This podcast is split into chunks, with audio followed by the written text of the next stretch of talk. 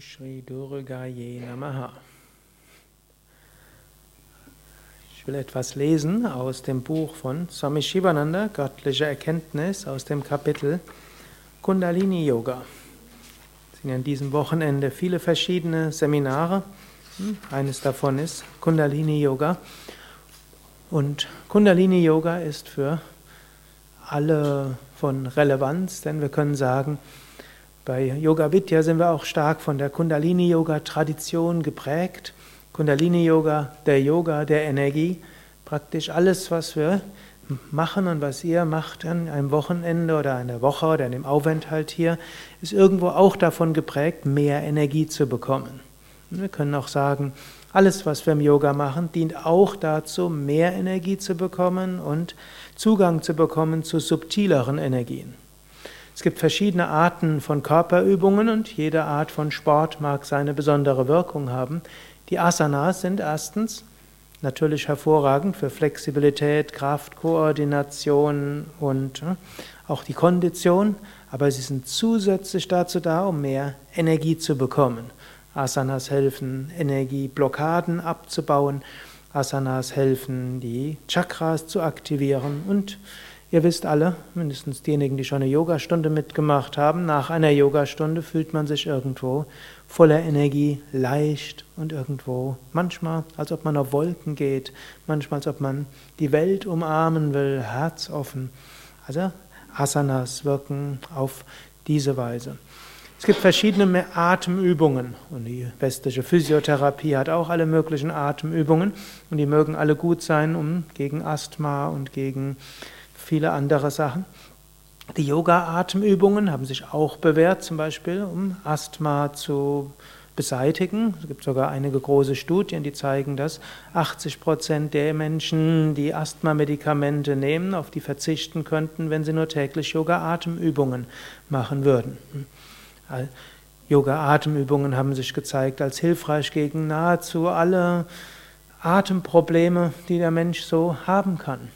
Aber zusätzlich, dass sie gut sind für den Körper, sind sie ausgerichtet darauf, dass wir mehr Energie haben, ne? dass wir feinere Energie haben, dass man sich subtiler fühlt, dass der Geist ruhiger ist und irgendwo erhabener. Wer vor Pranayama-Praxis irgendwo sich unruhig fühlt oder deprimiert fühlt oder irgendwie frustriert fühlt, falls jemand diese Gefühle kennt, ne? nach 20 Minuten Pranayama sieht die Welt schon ganz anders aus. Es gibt hm, verschiedene Weisen zu singen. Man kann alles Mögliche singen und Singen an sich ist gut. Singen ist eigentlich eine urmenschliche Weise, auch mit Emotionen umzugehen, Verbundenheit mit anderen zu schaffen. In praktisch allen Kulturen der Welt, insbesondere alle Stammeskulturen, alle traditionellen Kulturen, singen Menschen zusammen, dadurch entsteht Gemeinschaft. Menschen bauen ihre Emotionen um durch das Singen. Und in den Kulturen, in denen viel gesungen wird, ist äh, Depression als psychische Erkrankung unbekannt, nahezu unbekannt oder nahezu unbekannt. Wenn Menschen nicht miteinander singen, dann kommen alle möglichen psychischen Schwierigkeiten. So singen wir im Yoga und singen, wir singen gemeinsam und das ist sehr gut für die Psyche.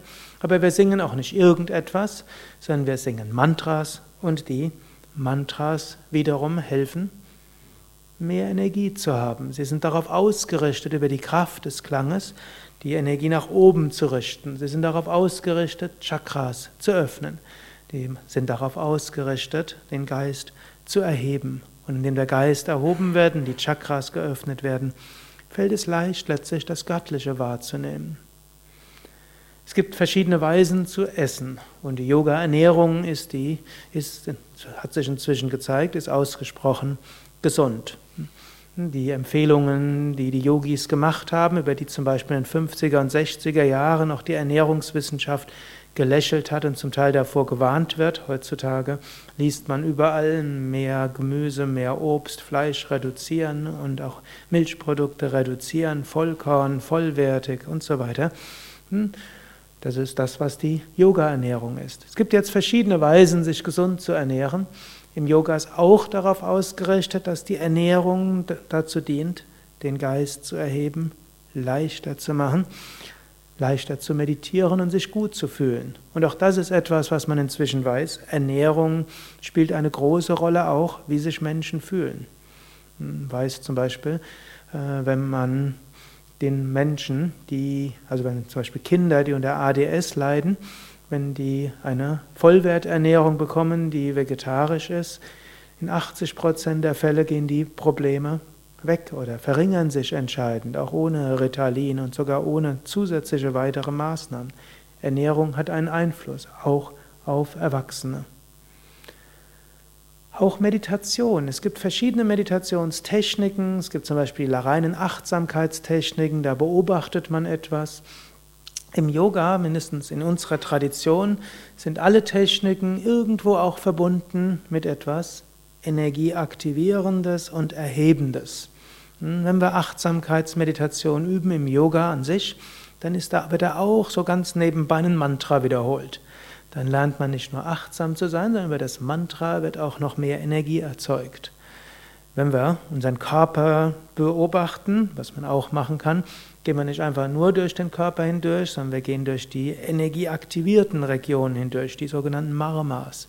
Und wenn wir uns an eine Region des Körpers konzentrieren, wählen wir eines der Chakras, Energiezentren.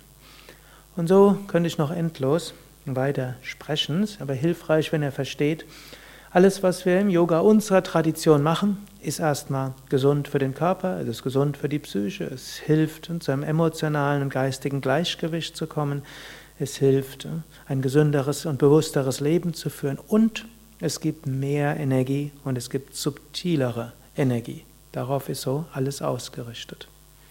Eigentlich hatte ich euch ja versprochen, ich hm, lese etwas von Swami Shivananda.